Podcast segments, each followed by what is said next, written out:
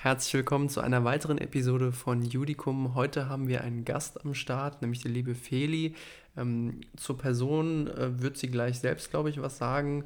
Ähm, wir haben sie jetzt noch nicht eingeschaltet, wie jedes Mal. Worum geht es heute? Heute reden wir über das Referendariat bzw. über ihr Referendariat. Wir haben äh, auf Instagram ein paar Fragen gesammelt in unserer und ihrer Story und die wollen wir euch heute bestenfalls beantworten. Gleichzeitig haben wir auch noch eine Podcast-Folge auf ihrem Kanal, nenne ich es einfach mal, auf ihrem Podcast-Kanal, äh, den ich auch in der Beschreibung verlinke. Da werden wir so ein bisschen über unsere Examensvorbereitung aufs erste Examen sprechen. Ähm, wen es interessiert, der kann sich das da gerne danach anhören oder auch davor, wenn er will, wenn er gerade Lust drauf hat. Jetzt gehe ich erstmal, gehen wir erstmal ins Intro und danach geht's los. Viel Spaß. Judicum, der Podcast von und für Jurastudenten.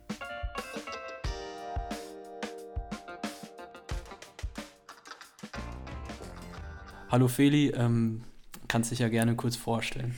Äh, ich bin Feli, ich bin in Wiesbaden Referendarin. Ich habe Jura studiert in Mainz und bin jetzt seit Januar auf Instagram unter BioBest Law Student aktiv und ja, nehme da ein bisschen Leute mit im juristischen Alltag. Und ähm, wir wollen heute über das Referendariat sprechen, so ein bisschen. Wir hatten ja in unseren Spezialfolgen schon mal ein bisschen äh, Anknüpfungspunkte ans Referendariat, aber heute wollten wir noch ein bisschen genauer auf das Thema eingehen. Ähm, und da können wir auch eigentlich direkt anfangen mit der ersten Frage, oder Simon? Ja, also wir hatten ja auf Social Media ein paar Fragen gestellt, ähm, wurden auch, wurde auch rege gefragt, sage ich mal. Und ich glaube, wir können am besten mit der Frage anfangen, wie so eine typische Woche im Rap bei dir aktuell aussieht um, wie oft du zum Beispiel AG hast oder wie viel Uhr, bis wie viel Uhr du täglich am Gericht bist oder sonstige. Ja, ich finde, da ist schon so der große Nachteil am Re äh, Referendariat, ist, dass man einfach gar nichts planen kann. Man könnte grob sagen, dass man so in Zivilstationen, Strafstationen meistens ein bis zweimal die Woche so ja am Gericht ist, so bei dem Einzelausbilder, Einzelausbilderin. Wir haben noch einmal die Woche AG, aktuell online, das sind meistens so drei, vier Stunden, aber sonst auch präsent. Aber es ist auch ganz oft so, dass man dann beim Einzelausbilder ist und dann sagt er, ach ja, morgen könnten sie da und da mit in die Verhandlung, was natürlich auch cool ist und man macht es ja dann auch, aber deswegen ist es so ein bisschen schlecht planbar. Also es gibt auch dann mal unterschiedliche Tage. Nächste Woche bin ich Freitag da, dann bin ich mal Mittwochs da. Sonst lange ist man aber nie da, also oft bin ich immer nur so zwei, drei Stunden bei Gericht. Ähm, das Gericht macht auch aktuell, glaube ich, um halb vier zu wegen Corona. Ist ganz gut. Also man ist nicht bis spät abends da. Hat sich das jetzt mit Corona äh, geändert? Also du, du hattest ja damals angefangen, da war das noch kein Thema, sage ich mal. Ja. Ähm, würdest, also kannst du da irgendwie aus Erfahrung sprechen, ob sich da irgendwas geändert hat, was die Zeiten auch angeht oder die Planbarkeit? Ja, also ich glaube, ohne Corona haben die länger auf, so bis um fünf. Das heißt, auch Hauptverhandlungen gehen dann auch mal länger. Jetzt wird es dann oft auch abgebrochen im Strafrecht oder so, weil man dann ab 15.30 Uhr halt Gericht zu, dann wäre Öffentlichkeit ausgeschlossen. Dann wird es eher nochmal vertagt. Ähm, aber sonst hat sich nicht so viel geändert. Also man hat halt Maskenpflicht am Gericht. Als Corona, ich meine, jetzt ist es ja auch gerade wieder schlimmer, aber als es das erste Mal schlimm war, waren dann waren sechs Wochen, glaube ich, einfach gar keine Verhandlungen. Dadurch war es entspannter im Referendariat, aber ja, das hat sich so ein bisschen verändert.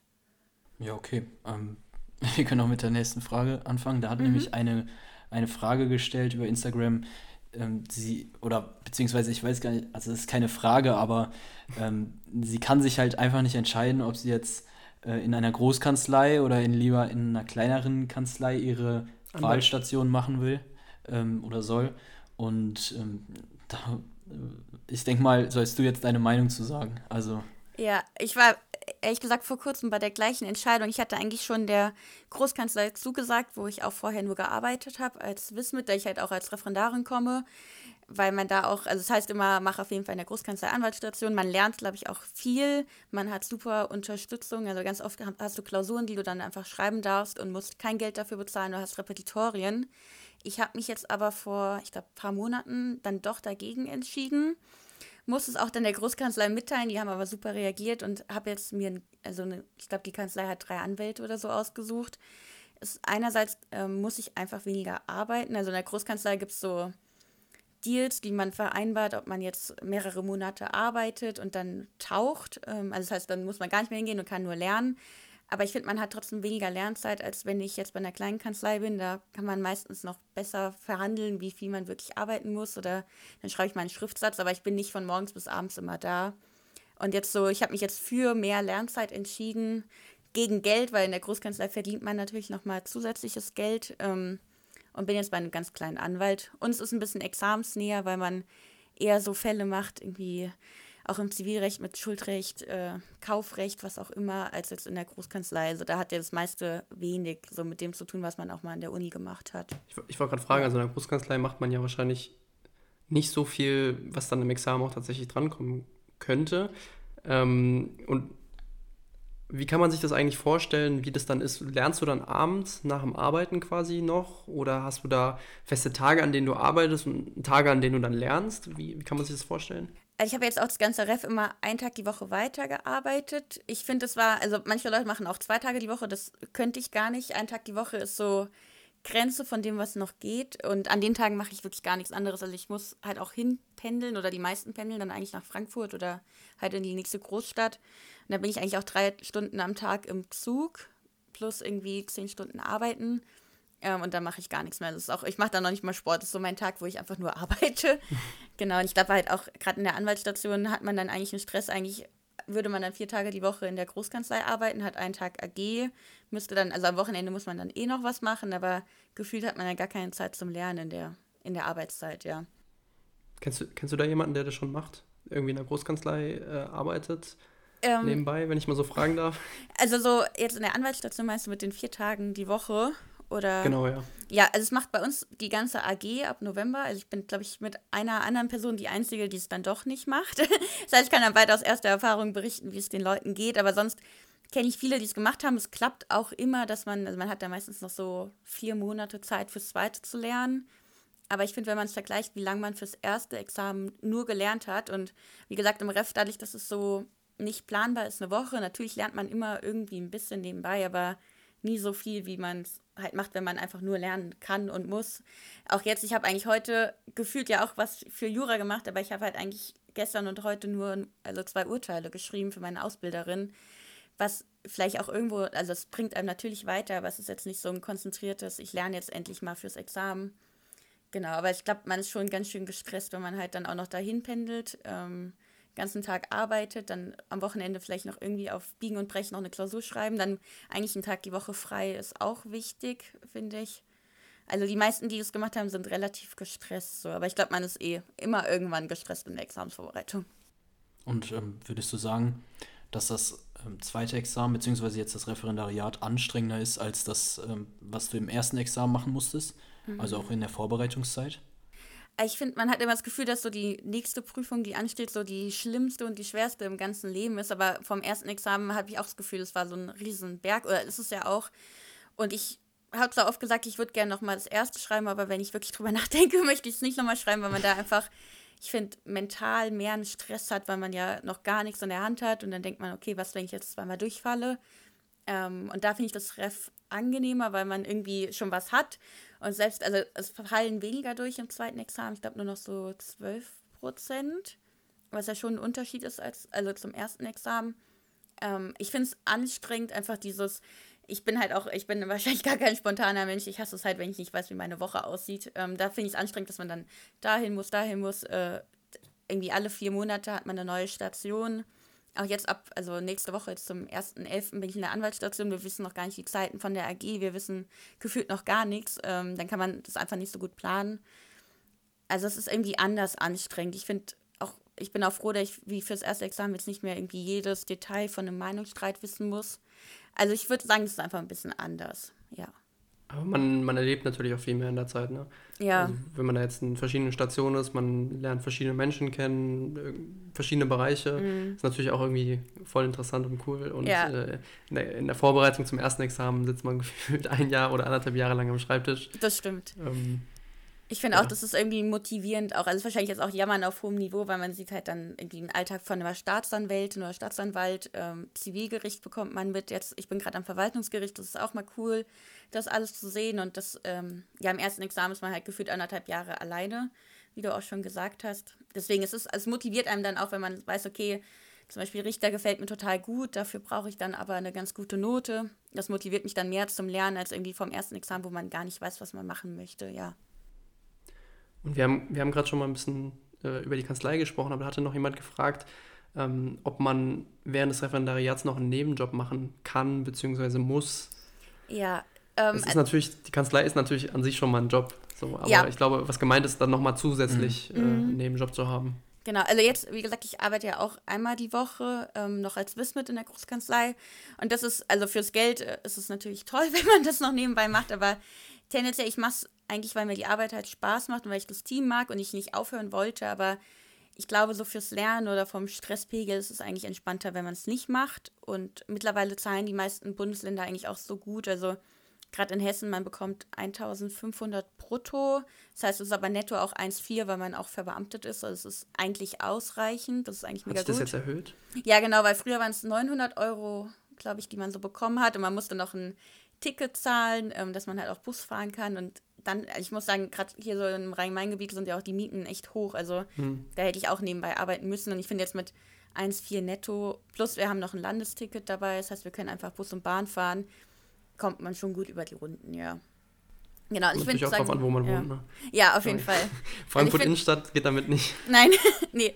Also wenn man darauf verzichten kann oder ähm, muss man auf gar keinen Fall nebenbei noch einen Nebenjob machen, aber also mir macht es eigentlich auch Spaß und es tut auch mal gut, einen Tag rauszukommen, ja. Und halt mal was anderes zu machen.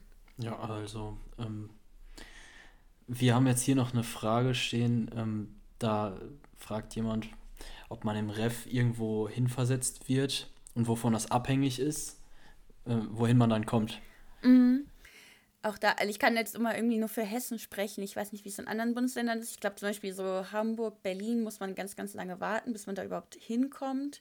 Bayern nimmt irgendwie fast nur Leute, die auch in Bayern wohnen. Ähm, und bei uns ist es so, dass gerade alle nach Hessen wollen, weil die jetzt wieder verbeamten.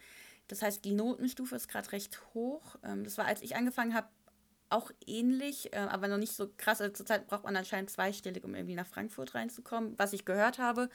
Und bei uns haben wir dadurch irgendwie auch eine komplette Prädikats-AG zusammen. Das finde ich ein bisschen schade und auch, ja, unfair. Also es kommt so ein bisschen auf die Note an, wohin man kommt im Bundesland, weil man sich quasi für ein Bundesland bewirbt.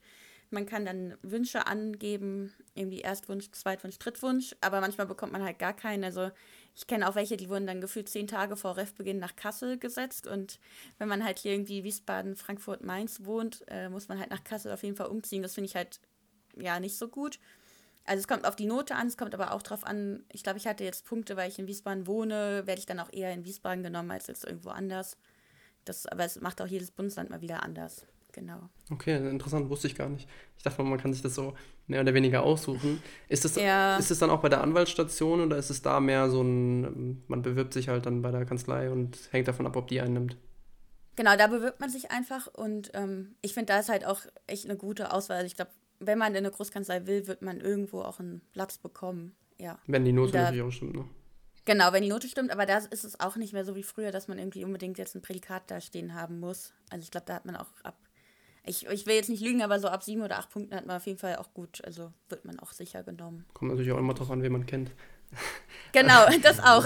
Und welche Großkanzlei, da gibt es dann auch welche, die sind dann ein bisschen pingeliger und manche nicht, ja. Ich kenne auch Leute mit sechs Punkten, die in der Großkanzlei als Bismit sind, auch in der guten Großkanzlei. Ja, hm. das kann man nicht so pauschal sagen.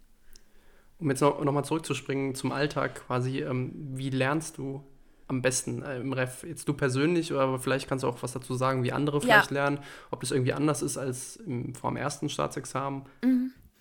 Also ich habe das Gefühl, dass, oder das sagt mir auch jeder, ich, äh, wie gesagt, ich habe es noch nicht geschrieben, deswegen kann ich es noch nicht äh, bestätigen, aber Klausurenschreiben ist noch mal wichtiger. Es gibt halt, fürs erste Examen hat man halt immer ein Gutachten, was man schreibt. Ähm, das heißt, man weiß in etwa, was man hinschreiben muss.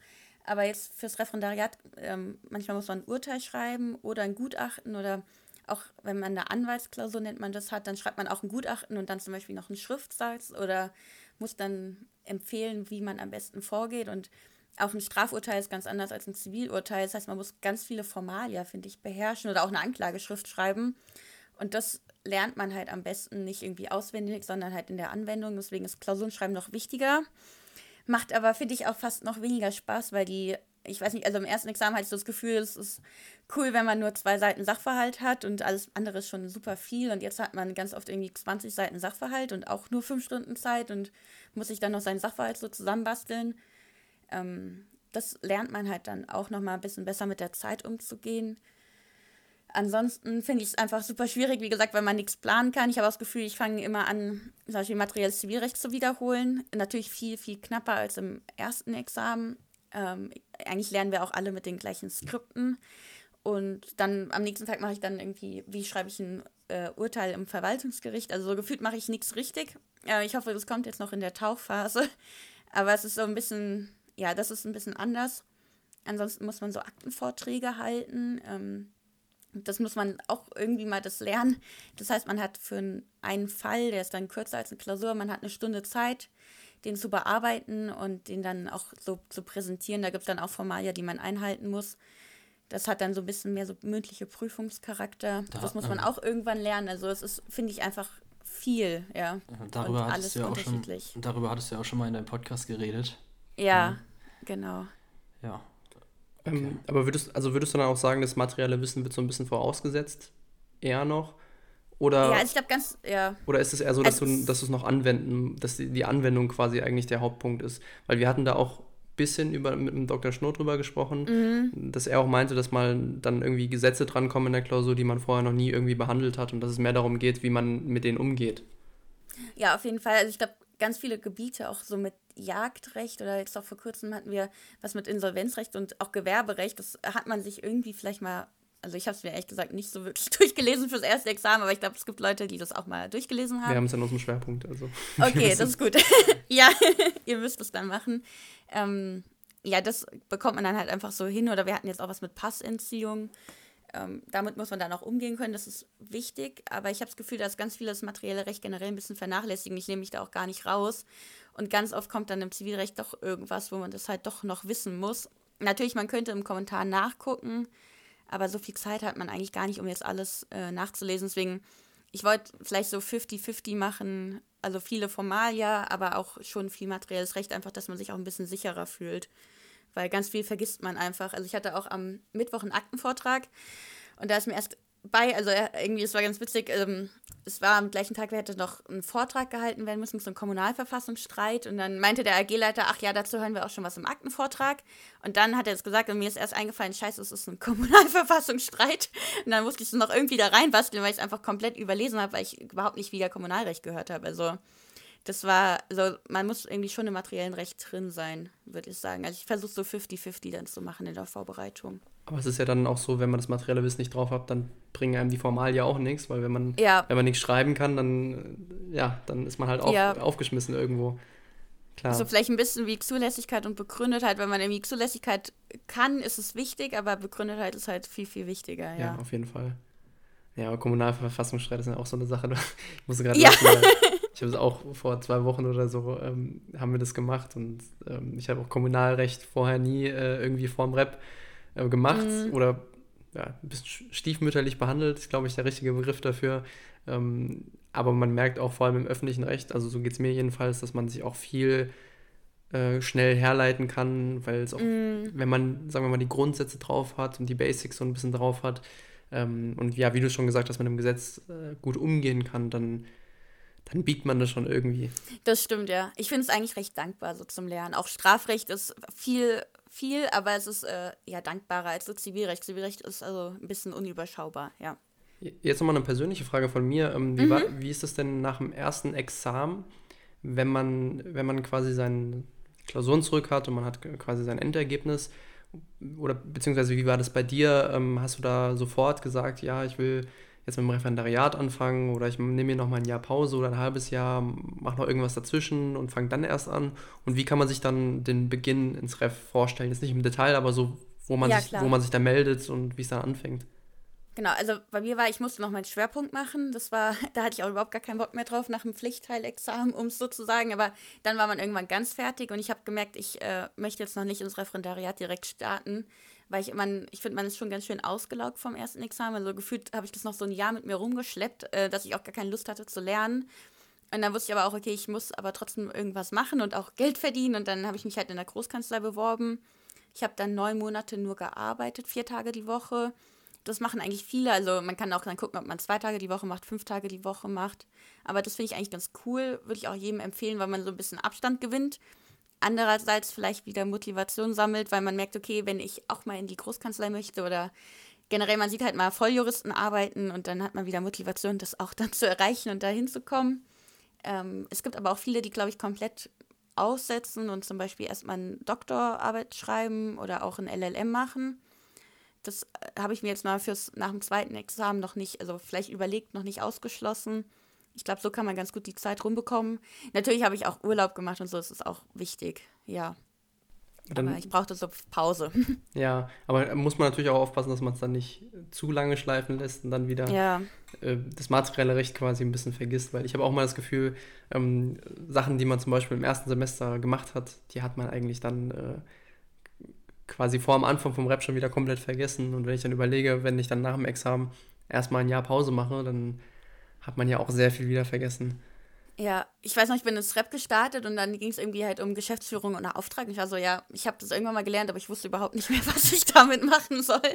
Aber ich meine, man kriegt das ja auch alles schnell wieder drauf, wenn man sich hinsetzt. Aber ja, ich würde auch sagen, nicht so lange Pause machen. Also ich bin froh, dass ich jetzt nicht ein Jahr LLM gemacht habe oder noch eine Dok Doktorarbeit äh, mehrere Jahre geschrieben hätte. Ich glaube, dann ist man wirklich komplett raus, ja. Aber würdest du sagen, das hätte irgendwie in beruflicher Aussicht noch irgendwas verändert, wenn man wenn man vielleicht noch ein LLM macht und dann während des Refs irgendwie, wenn man eine Anwaltsstation sucht, dann sagt, ja, ich habe schon ein LLM? Mm, kommt so ein bisschen drauf an. Also, wie gesagt, ich kann jetzt nur so aus meiner Erfahrung hm. sprechen, dass es, also, wenn quasi die Note im ersten Examen stimmt, also wenn man da halt die acht oder neun Punkte, je nachdem, wie streng die Kanzlei ist, hat, dann ist es egal, ob, wir noch, also ob man noch ein LLM oder irgendwas anderes hat ähm, um so ein bisschen auszugleichen, ist es, glaube ich, ein LLM ist schon super wichtig für Großkanzleien, weil man einfach weiß, dass man dann Englisch kann. Ähm, aber wie gesagt, das Examen ist immer wichtiger als der LLM, was ich jetzt so mitbekommen habe. Aber ich glaube, für die Anwaltsstation, gerade es gibt so viele Großkanzleien und ich glaube auch fast überall stimmt da das Team, auch wenn man immer Horrorgeschichten hört. Ich glaube, es ist aber eher die Ausnahme, dass es äh, schrecklich ist. Also die meisten Teams, die ich jetzt auch so erlebt habe, sind total cool. Und man findet auf jeden Fall irgendwo einen Platz. Also ich glaube auch gerade suchen die eigentlich immer. Also ich glaube, man hat aktuell ganz gute Berufschancen, auch ohne irgendwie extra Qualifikation. Ich muss auch sagen, also alles, was ich bisher von irgendwelchen Großkanzleien mitbekommen habe intern, dass die tatsächlich immer netter sind, als man denkt. Also dass das ja. irgendwie auch Menschen sind, die da sitzen und äh, die auch ein Leben haben und äh, auch eine Persönlichkeit. Mhm. Und ähm, da habe ich eher nochmal das Gefühl, dass äh, die kleinere Kanzleien manchmal ein bisschen rauer zugeht als in größeren Kanzleien tatsächlich. Mhm. Vielleicht hat das ja. natürlich auch nur was damit zu tun, dass ich ja immer nur als Praktikant war und äh, mir das möglichst rosig vorgestellt wurde. Also ich finde auch, so als Wismit ähm, ist man ja quasi auch Nachwuchsjurist und ähm, dann heißt es auch immer, ja, die sind jetzt super nett, weil die euch ja auch später gewinnen wollen, aber auch einer, mit dem habe ich jetzt wirklich lange zusammen als wissenschaftliche Mitarbeiterin gearbeitet und der ist jetzt seit ein paar Monaten Anwalt und dem geht es immer noch gut. Äh, klar arbeitet der mehr, aber er verdient halt auch mehr. Ich habe jetzt nicht das Gefühl, also der wird auch weiterhin gut behandelt. Also ich glaube, es ist eher so Ausnahme, dass es da wirklich unfair zugehen soll, ja. Gut, da kann man im, kann man im Zweifel ja mal wechseln. Wenn man, genau, ja. Wenn man nicht happy damit ist. Ich glaube, das ist aber in jedem, jedem Beruf so. Mhm. Ja. Ähm, ich hätte mal noch eine Frage und zwar, ähm, was ist so das Beste am Referendariat? Also vielleicht für diejenigen, die ein bisschen Motivation suchen. Ja, klar. ähm, also ich finde es erstmal cool, dass man einfach so viel äh, Einblicke in andere Berufe bekommt. Also gerade jetzt irgendwie, man fängt ja beim Zivilgericht an, dann kriegt man wirklich mal eine Richtertätigkeit mit. Und klar, vielleicht hat man schon mal ein Praktikum mitbekommen, aber ehrlich gesagt, an meinem Praktikum, ich habe da nie so viel inhaltlich auch mitgenommen. Ähm, dann bei der Strafstation kriegt man Strafrichter mit und Staatsanwaltschaft. Ich finde es super cool, den Sitzungsdienst zu machen, also dass man auch wirklich als Staatsanwältin vor Gericht steht. Ähm, das war das Coolste. Jetzt auch die Verwaltungsstation, ähm, auch da kann man dann zu einer Behörde gehen oder auch zum Verwaltungsgericht. Also man kriegt einfach sehr, sehr viele Einblicke. Wie gesagt, der Sitzungsdienst, den fand ich am allercoolsten. Ja, man lernt viele Ke Leute kennen und irgendwie ich weiß nicht, also es klingt, soll auch nicht überheblich klingen, aber es fühlt sich schon schön, also irgendwie was Besonderes an, dass man halt jetzt Referendarin ist und dann endlich bald fertig ist. Das ist ganz cool. Also man hat das Gefühl, man hat jetzt schon mal ein bisschen was erreicht im Leben und ist halt nicht Student und lernt alleine irgendwie fürs erste Examen. Man weiß gar nicht, was dann kommt. Also dann hat man wenigstens schon mal ein bisschen was in der Tasche. Das ist auch schön. Stimmt, dieses Gefühl immer, wenn man, wenn man vor dem ersten Examen steht, dass man da, da irgendwie steht und fällt, alles damit gefühlt.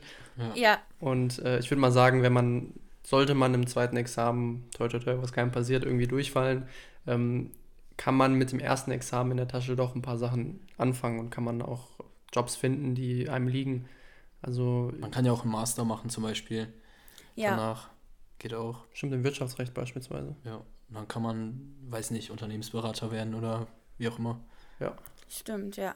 Ach, und was auch schön ist, ist, dass man endlich auch mal sieht, wofür man eigentlich so gelernt hat und wie das dann in der Praxis angewandt wird oder auch so Sachen wie Prozessrecht. Äh, das konnte ich mir im ersten Examen eigentlich gar nichts drunter vorstellen, warum das jetzt so ist. Und da macht es dann auf einmal Sinn, dann kann man sich auch viel besser behalten. Also das ist ganz cool, das endlich mal so in Anwendung zu sehen. Aber es ist da auch irgendwas dabei, wo du sagst, wow, das hätte ich jetzt irgendwie nicht so erwartet, dass das so ist in der Praxis? Also ich finde, Richter und Staatsanwälte machen schon einen sauharten Job, weil es, also ich weiß nicht, vielleicht sehen das jetzt auch mehr Leute, aber ich finde, früher hatte man so ein bisschen auch oft die Illusion, ja, die sind irgendwie von neun bis fünf da und dann gehen die und eigentlich total entspanntes Leben, aber die arbeiten schon mega viel. Manchmal denkt man auch mit was für ja, kleinem Nonsens, die sich herumstreiten müssen. Also ich hatte auch schon ähm, am Zivilgericht irgendwelche Klagen, wo es wirklich darum ging, dass einer, ähm, also es war so ein Streitwert von 50 Euro und dann musste er 300 Leute gefühlt dafür beschäftigen, äh, wegen 50 Euro. Das finde ich so ein bisschen frustrierend. Ähm, Gut, Recht ja. muss sein, ne? Ja, das stimmt.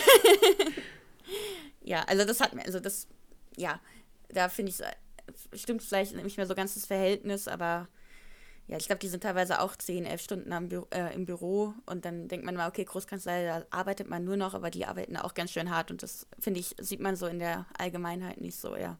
Das war auch, glaube ich, das ist auch, glaube ich, das Einzige, was ich mir aus dem äh, Gerichtspraktikum mitgenommen habe. Da hatten wir einen Richter, der, der hat früher in der Großkanzlei gearbeitet und ist mhm. dann irgendwie ins Richteramt gewechselt. Ich weiß nicht mehr genau, wie es war.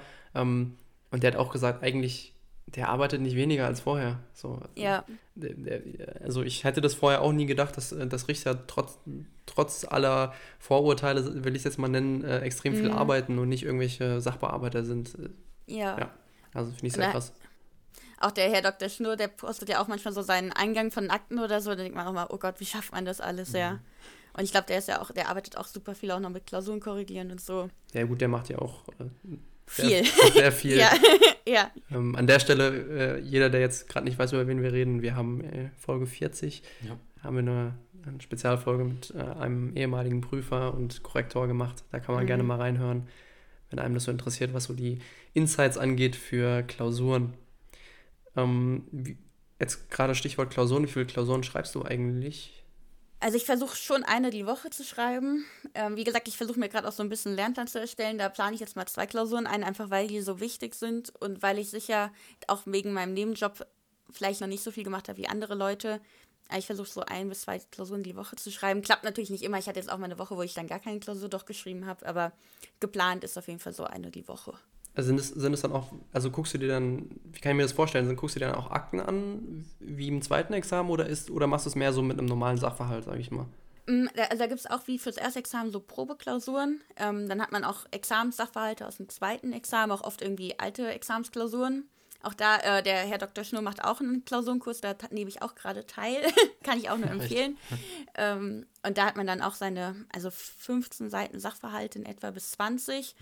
Und dann schreibt man quasi wie im, wie im richtigen Examen dann unter, also fünf Stunden, am besten unter Examensbedingungen. Aber da kann ich auch sagen, ich habe am Anfang habe ich auch mal nachgeguckt, weil man es einfach dann noch nicht hinbekommt. Ich glaube, es geht Und dann denke ich lieber, ja, lieber irgendwie schreiben, als dann doch gar nicht schreiben und mhm. äh, nicht nachgucken.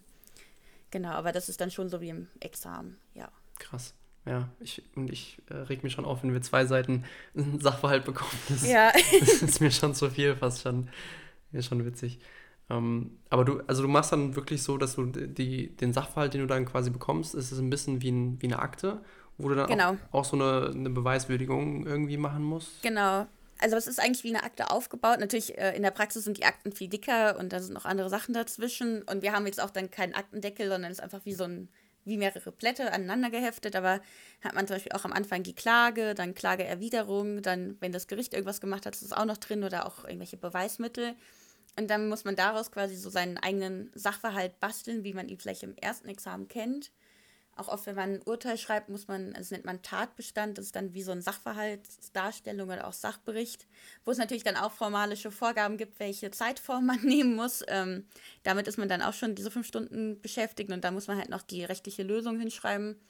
Auch dann entweder als Entscheidungsgründe im Urteilsstil oder halt auch im Gutachtenstil. Also Gutachtenstil braucht man auch noch ja, also es ist einfach, ich finde es sehr anspruchsvoll, aber dadurch, dass man halt in diesen fünf Stunden dann noch diesen Sachbericht basteln muss oder sich diesen Sachverhalt zusammensuchen muss, ist natürlich die rechtliche Lösung nicht so detailliert wie im ersten Examen. Also da ist es mhm. dann vielleicht sogar leichter im materiellen Recht auf jeden Fall. Ja.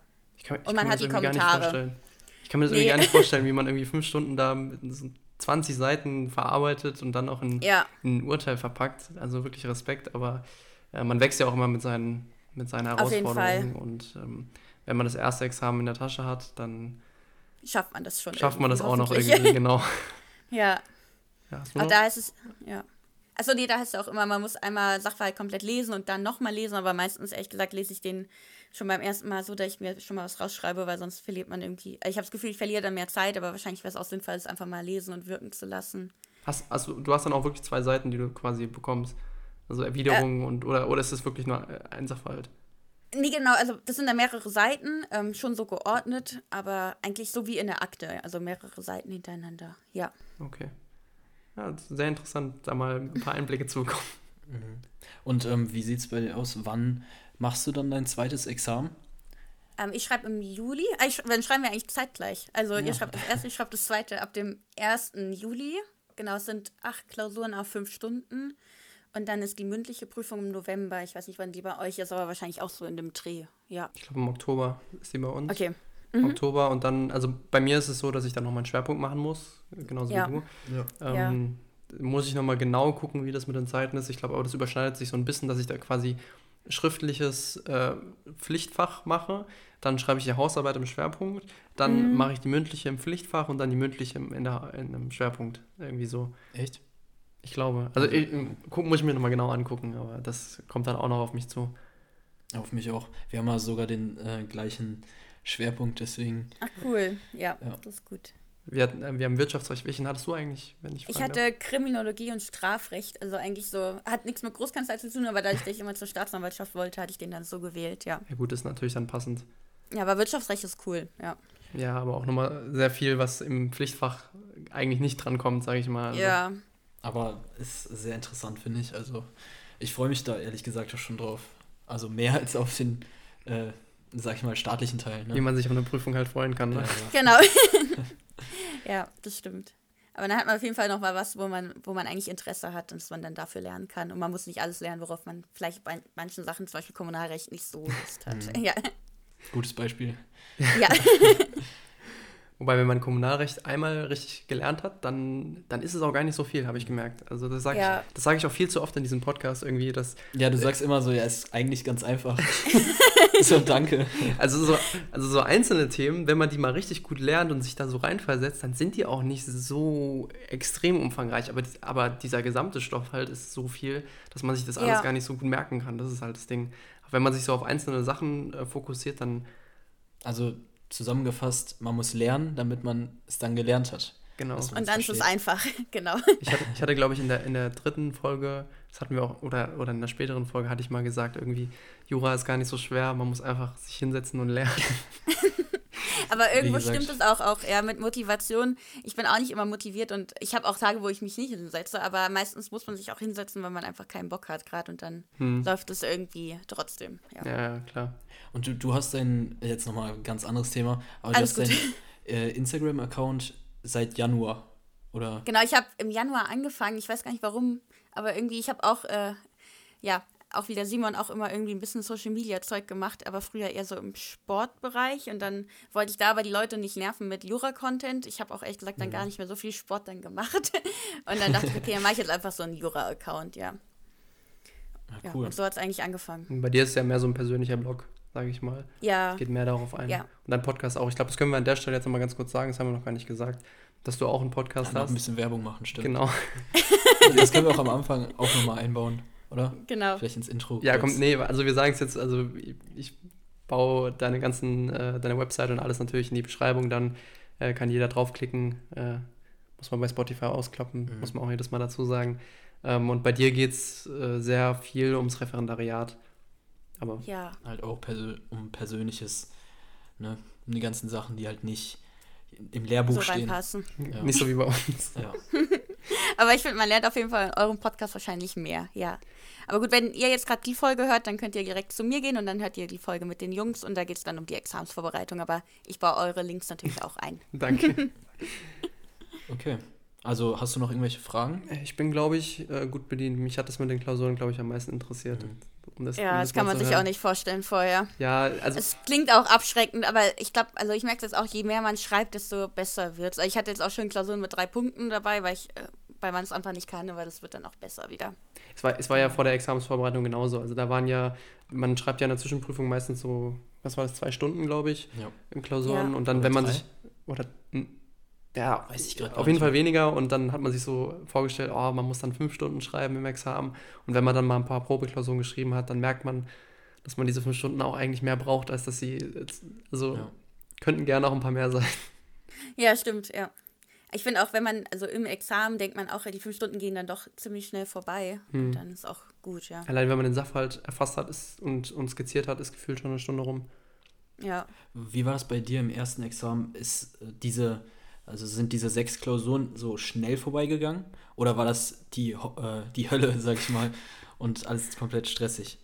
Ähm, also ich finde, es ist relativ schnell vorbeigegangen. So die letzte Klausur war bei uns Strafrecht. Ich weiß nicht, wie es bei euch ist. Da habe ich so gedacht, boah, also heute reicht es dann auch. Ähm, War auch nicht meine beste Klausur. Aber so die Woche ging schnell um. Man hat ja dann auch ähm, das Wochenende dazwischen frei. Und einen Tag, hatte ich glaube, Mittwochs oder so hatte ich auch noch frei. Ich weiß noch, da war ich am See mit meiner Mutter und habe so alibi-mäßig ein Skript mitgenommen, aber nicht mehr wirklich gelernt. Und sonst, also der Tag geht auch schnell rum. Also man schreibt dann Klausur, fährt hin. Man ist natürlich auch viel früher da, weil man so nervös ist. Danach fährt man direkt nach Hause. Ich habe mich dann meistens kurz hingelegt, ähm, habe dann noch ein bisschen Sport gemacht, habe aber nicht mehr gelernt, ehrlich gesagt, an den Tagen. Ich kenne aber auch Leute, die irgendwie am, am gleichen Tag noch morgens um fünf aufgestanden sind, um zu lernen, aber die haben, selbst die haben gesagt, das hat überhaupt nichts gebracht. Also würde ich nicht machen. Ja, also die Woche geht dann müde, schnell vorbei. Bringt, ja. Ja. Und ich finde, das Allerwichtigste ist einfach echt, dass man hellwach und konzentriert ist, dass man auch alles sieht, weil sonst kann man das vielleicht materiell rechtlich alles, aber übersieht halt die Hälfte, wie Hm. ich den Kommunalverfassungsstreit, weil ich müde war. und Ja, das, das ist halt blöd, weil man das eigentlich kann, aber dann alles übersieht. Also dann lieber ein bisschen weniger lernen und äh, fokussiert sein, ja. Stimmt, ich glaube, jede Klausur von mir, die nicht so gut war, war, weil ich irgendein Problem übersehen hatte. Also kann man, Ja. glaube ich, so ganz gut zusammenfassen. Wenn man, wenn man das Hauptproblem der Klausur erfasst und es halbwegs vertretbar irgendwie hinkriegt, das zu lösen, dann, Ja. dann ist das schon mal eine ordentliche äh, Standbein. Und wenn man aber äh, die Klausur alles rund um den Schwerpunkt perfekt löst, aber den Schwerpunkt übersieht, dann äh, Mhm. fällt man ins Wasser, sage ich mal so. Ja, das stimmt. Gut, ich glaube, dann können wir uns von unseren Zuhörern, Zuhörerinnen auch äh, verabschieden schon mal. Ja, vielen Dank, dass du dir die Zeit genommen hast. Danke für das Fall Gespräch, hat. Spaß gemacht. Okay, dann ähm, würde ich sagen, hören wir uns nächste Woche, oder? Ciao. Ciao. Ciao.